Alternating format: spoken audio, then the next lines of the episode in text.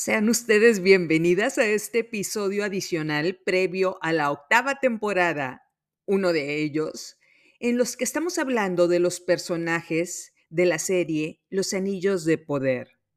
Esta serie la pusimos como base en varios episodios de la séptima temporada. Varias escenas en las que aparecen estos personajes podemos relacionarlas con situaciones que nos pasan en nuestra vida, por lo que contar acerca de estas escenas nos resulta útil para poder entender las razones por las que nos comportamos de una forma en específico. Hay una escena que les quiero compartir en este episodio adicional. Es una conversación entre Galadriel, la comandante de los ejércitos del norte, y Adar, un elfo que se convirtió en malo. Adar es el líder de los orcos, el cual cree que estas criaturas malvadas son sus hijos y los trata como tales. Es decir, es el padre honorario de todos los orcos, los malos de la serie. Galadriel atrapó a Adar antes de que se escapara y lo tenía inmovilizado en una cabaña. Lo tenía que interrogar para saber dónde estaba Sauron, el gran malvado de la serie, el jefe de jefes. Galadriel reconoce que Adar es uno de los elfos que se pasaron al lado oscuro de la fuerza y le preguntó dónde está el gran malvado, el malvado mayor, Sauron. Adar le dice que después de la última guerra, Sauron se enfocó a curar a la tierra, uniendo a las tierras devastadas para crear un orden que los hiciera vivir en paz.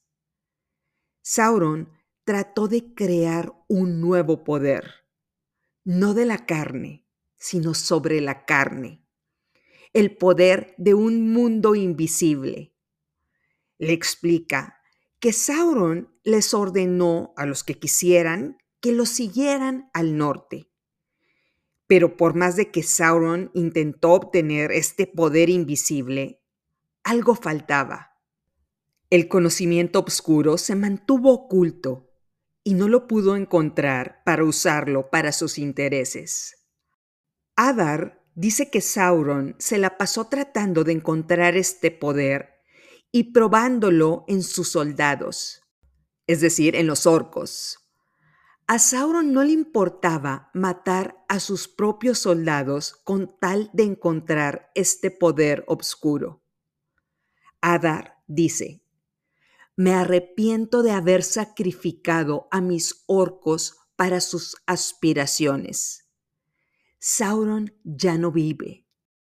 Tengo una noticia para ti. Yo maté a Sauron. Y Adar se ríe haciéndole saber a Galadriel que no hablará más. Por supuesto, la comandante de los ejércitos del norte duda de que él haya matado a su jefe y le responde muy enojada.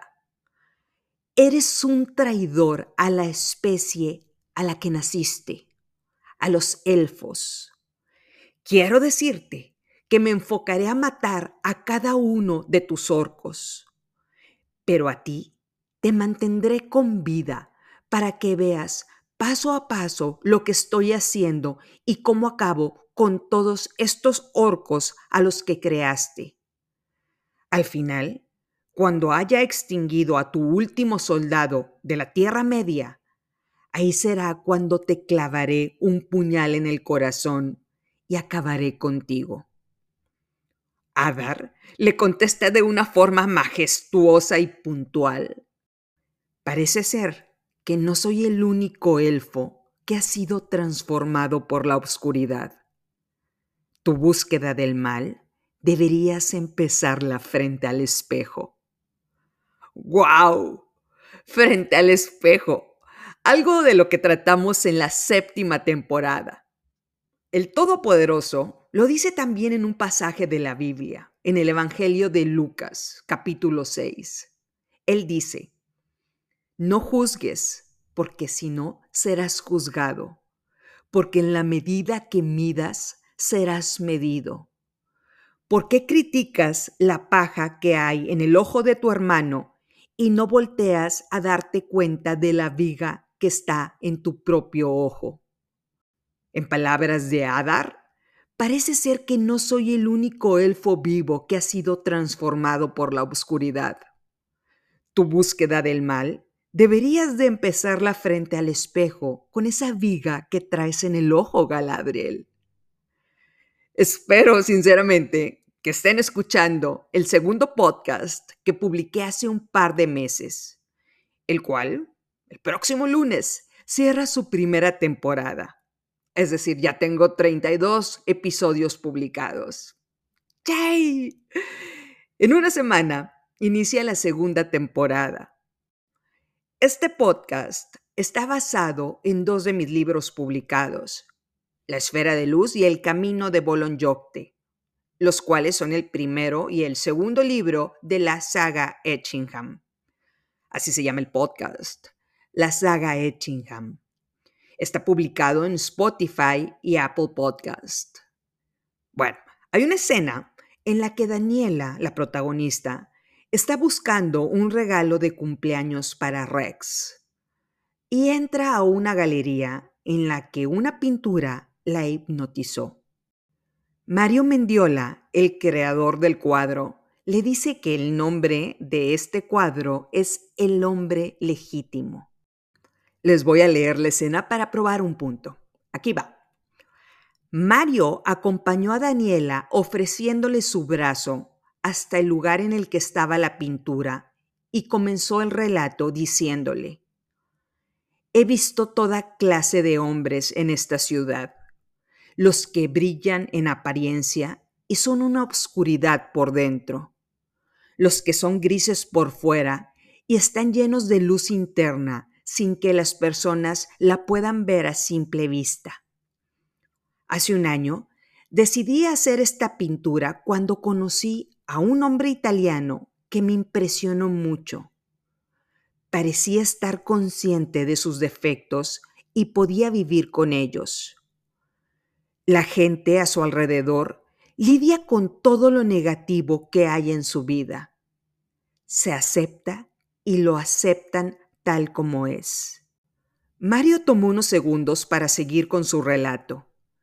Se limpió con un pañuelo los ojos y le dijo, Es difícil encontrar a alguien que se vea al espejo y vea a una bestia. Lo decía pintando en el aire sus ideas como si fueran trazos. Mario le describió a Daniela los colores, las sombras y las texturas que había decidido utilizar en el cuadro. La combinación de estos plasmó a un hombre impecable en traje negro con una corbata roja, caminando hacia adelante, con la cara degradada por una sombra negra. Su rostro lucía mitad humano y mitad animal. Mario le dijo, Todos vemos la parte positiva en nosotros mismos, porque de otra manera dejaríamos de ser humanos. Él señaló la pintura y le dijo, Este hombre se ve a sí mismo, ve sus defectos y se siente verdadero. Es el hombre legítimo. Me encanta esta escena.